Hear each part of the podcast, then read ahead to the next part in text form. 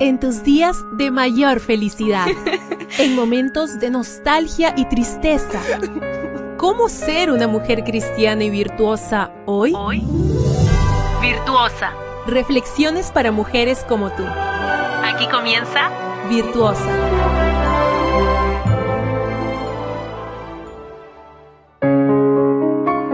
Buen día para ti. Recuerda que la meditación de este año trae por título Virtuosa y la autora es Mónica Díaz. Para hoy, martes 12 de marzo, trae la meditación por título ¿Quién dirige tu vida? ¿Tu celular? ¿O tú? Pitágoras en cierta ocasión dijo el silencio es la primera piedra del templo de la sabiduría. Según los expertos, el uso excesivo del celular tiene cuatro consecuencias negativas. Disminuye nuestra capacidad de concentración, aumenta nuestra ansiedad, potencia nuestra sensación de soledad y causa depresión. Ahora, considerando estos datos, piensa en lo siguiente. Primero, si el uso excesivo del celular disminuye tu concentración, ¿no crees que afecta a tu capacidad de escuchar a Dios en silencio, de orar pensando de lo que dices y de leer la Biblia con entendimiento? ¿No crees que limita tu capacidad de reflexionar sobre las cuestiones fundamentales de la vida de manera que tu conciencia quede sólidamente edificada? Segundo, si el uso excesivo del celular aumenta tu ansiedad, ¿no crees que se opone frontalmente al deseo del maestro de darte paz y sosiego?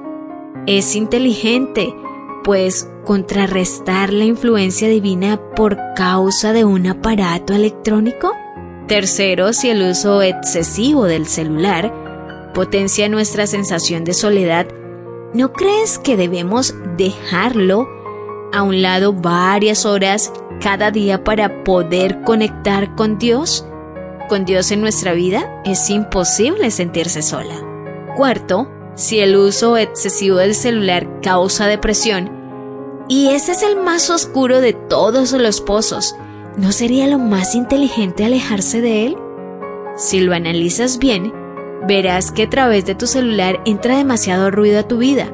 Redes sociales, videos de YouTube, conversaciones innecesarias, música, publicidad y propaganda que no interesan.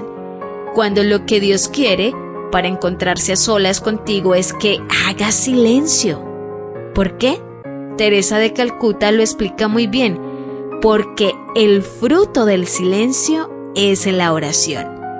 El fruto de la oración es la fe. El fruto de la fe es el amor. El fruto del amor es el servicio. El fruto del servicio es la paz. ¿Entiendes lo que te pierdes al dedicarle tanto tiempo al celular? Te reto a intentar reducir ese tiempo que le dedicas, porque es un requisito indispensable para dos cosas. Primero, tener una relación significativa con Dios y segundo, ser tú quien dirige tu propia vida. Te dejo con las palabras de Isaías 30:15, porque así dijo Jehová el Señor, el Santo de Israel, en descanso y en reposo seréis salvos, en quietud y en confianza será vuestra fortaleza, y no quisisteis. Gracias por ser parte de Virtuosa, una reflexión diferente cada día. Tu apoyo en Dios, nuestra roca fuerte y aliento para cada día. Para que seas siempre virtuosa. Esta fue una presentación de Canaan Seven Day Adventist Church y DR Ministries. Hasta la próxima.